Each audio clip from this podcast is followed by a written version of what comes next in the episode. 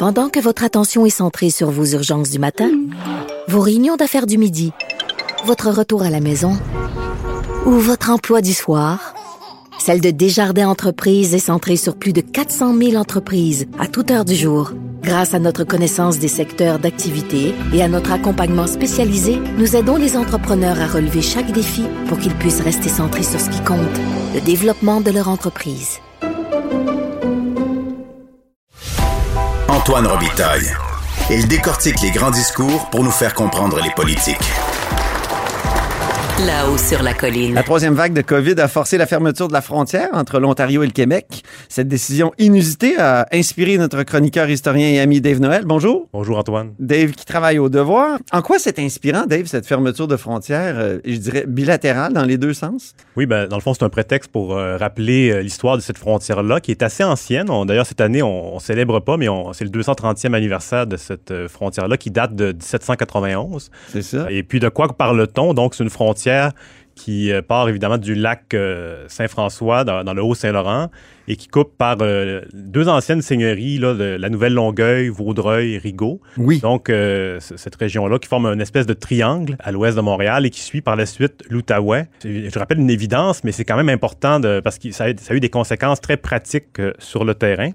c'est une frontière qui a été longuement analysée par le géographe Henri Dorion. Ah oui. Lui, il avait découpé en cinq segments, puis M. Dorion, qu'on associe davantage au Labrador, qui a fait des, grandes études sur les, frontières à, la demande de Daniel Johnson père quand il était premier ministre. Henri Dorion est un de nos héros communs, Dave, parce que euh, justement à cause du Labrador, mais il a fait un livre là, qui portait sur l'incertitude de toutes les frontières au Québec, dont celle-là. Ça me semble qu'il parlait d'îles euh, qui étaient à la fois en Ontario et Québec. On ne savait pas trop euh, dans ce coin-là. Oui, donc c'est une frontière qui est quand même relativement stable si on la compare au Labrador, euh, qui, est toujours contestée par le Québec. Euh, si on compare aussi à la frontière du, de la baie du Tusson, qui varie avec la marée. Donc, à chaque marée, le Québec euh, prend de l'expansion et en, et en perd au retour de la marée parce que la ligne est tracée sur, la, sur le rivage directement, donc ça, ça varie. Et, et aussi, une autre frontière contestée, c'est dans le golfe du Saint-Laurent, où il y a, a d'ailleurs le gisement Old Harry, dont on parle beaucoup moins qu'avant. Oui, c'est vrai. Euh, qui est un gisement pétrolier qui était situé directement sur la frontière entre Terre-Neuve et euh, Québec. Cette frontière-là de, l'Ontario, qui est, qui est donc beaucoup plus stable, qui, euh, en fait, si on remonte à, à, son, son, origine, il faut, faut, revenir à la proclamation royale de 1763 qui suit la conquête. À ce moment-là, le Québec, et ben, en fait, le Québec est créé tout court. On crée une province de Québec. Avant ça, évidemment, c'était la Nouvelle-France. Et puis, on, on trace les, les, les lignes vraiment très près de la vallée du Saint-Laurent.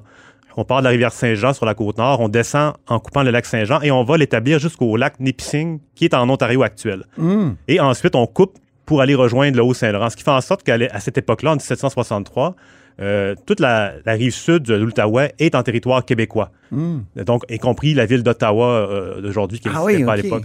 Okay. Et puis en 1774, là, on étend la frontière, c'est l'acte de Québec, et puis la, limite ouest de, de la province de Québec est le Mississippi.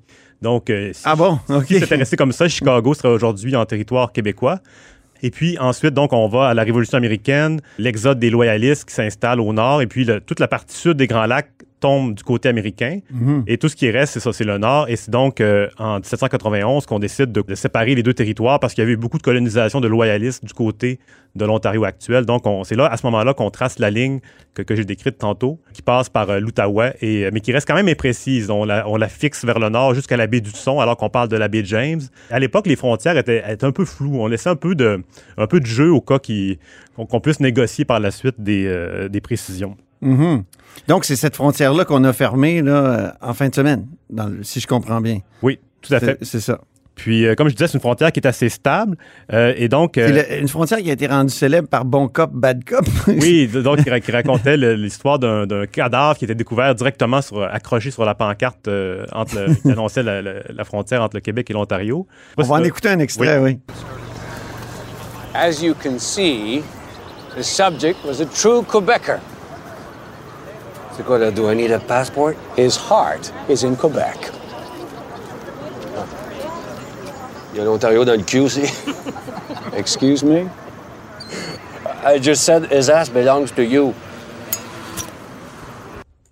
Alors, c'est. Euh, c'est Patrick Huard qu'on entendait, qui jouait le personnage de David Bouchard, un policier québécois. Puis euh, l'autre, c'est Colm Féoré, qui jouait le, le rôle de policier ontarien Martin Ward. Oui, donc ça, c'est pas mal l'épisode dans la fiction qui a été le plus célèbre qu'on a associé à la frontière de, de l'Ontario. Donc, c'est une frontière qui disparaît évidemment pendant l'union du Haut et du Bas-Canada en 1840 et qui réapparaît en 1867 avec l'acte de l'Amérique du Nord britannique quand on recrée euh, le Bas-Canada, mais sous le nom de, de, de province de Québec, donc euh, qui est resté jusqu'à aujourd'hui. Euh, les frontières, donc, comme je disais tantôt, étaient restées un peu imprécises. Par exemple, on disait que c'était oui, c'est l'Outaouais, la frontière, mais c'est au milieu du, du chenal. Mais il y a des îles dans ce chenal-là, dont Oui. l'île aux Allumettes. Pour les gens qui ne sont pas très familiers, c'est presque aussi gros que l'île d'Orléans. Donc, on parle d'une grosse superficie. Puis, euh, est-ce qu'elle était du côté du Québec ou de l'Ontario? Et puis, en 1889, il y a, il y a comme une, euh, il y a une loi qui a été votée, puis euh, loi impériale, puis on, a décidé, on a décidé que le chenal passait au sud. Donc, euh, ça a fait que l'île s'est retrouvée du côté euh, québécois. Et il y a eu d'ailleurs des contestations euh, judiciaires dans les années, tout récemment, dans le fond, il y a eu des contestations de Ah gens oui? qui disaient qu'ils ne devaient pas payer leurs leur, leurs taxes ou, du côté québécois. Donc, ils- pour des questions un peu assez personnelles, ils essayaient de, de ramener l'île du côté Payer des impôts en Ontario, mais avoir accès au CPE peut-être. Sans, sans doute. Ou au tarif d'électricité québécois. Tout à fait. Mais donc, ça, c'est un cas un peu folklorique parce qu'évidemment, c'est tellement établi là, que, que c'est impossible qu'on perde l'île aux allumettes. Et puis, un autre cas intéressant que la frontière, dans les années euh, 1960, il y a eu une controverse euh, liée à Dollard des Ormeaux. Ouais. Donc, Dollard des Ormeaux, euh, pour rappeler, euh, évidemment, c'est un euh, personnage du temps de la Nouvelle-France qui, en 1660, a été massacré dans un fort euh, qui était situé au Long-Sault sur la rivière des Outaouais, donc par les Iroquois, dans une, une bataille euh, devenue célèbre, surtout grâce aux travaux de l'abbé Groux, qui a voulu en faire un héros pour euh, donner un modèle aux euh, Canadiens français de l'époque, des années 1900, euh, euh, cette époque-là. Pendant une certaine période, c'était pas la fête de la reine au Québec, c'était pas la fête des patriotes, c'était la fête de dollars. Oui, c'est ça. Donc, c'est un personnage qui était très populaire. Il y a, il y a eu des statues, des monuments. Et puis, euh, en 1918, l'abbé Groux, lui, a décidé que le champ de bataille du Lonceau, c'était à Carillon, au pied du Lonceau, du côté québécois. Donc, on est sur la rivière des Outaouais. Mais lui avait décidé euh, un peu arbitrairement que c'était là que la bataille avait eu lieu en se basant sur une interprétation très libre des textes, sans aucune preuve archéologique. Et puis, en 1951, il y a un archéologue lui, a trouvé les vestiges d'un fort du côté ontarien. Euh, et puis, euh, donc, euh, c'est pas, la pas certain que c'était là, mais il y a- tout indique que c'était de ce côté-là. Donc, euh, l'abbé Groux, lui, était un peu euh, bousculé par cette découverte archéologique-là. Il, a- il a- il a- il a nié tout ça. Évidemment, en plus, il y a Hydro-Québec qui était sur le point de, de construire le barrage de Carillon, qui a inondé le champ de bataille du côté ontarien. Ah bon, OK. Donc, euh, Hydro-Québec était plutôt d'accord avec l'abbé Groux, qui ça, ça l'arrangeait un peu, dans le fond, que que- qu'on pense quand- qu'on qu'on garde le champ de bataille du côté québécois. Il y a un documentaire de l'ONF excellent là, que je recommande, l'affaire Dollar, qui a été fait en 98 sur cette histoire-là. On va en écouter un extrait aussi. hein? Nous ne pouvons pas affirmer de façon précise que l'emplacement du fort était à Carillon ou à la tête du Lonceau. Selon vous, euh, quelles sont vos présomptions à vous? ben, mes fortes présomptions, moi, je vous dis que c'est d'après les textes. Ben, J'incline à quoi qui était plutôt à Carillon. Alors, on entendait euh, l'abbé Groux quand même. Et vous, euh, Dave Noël, vous inclinez à croire que c'était où?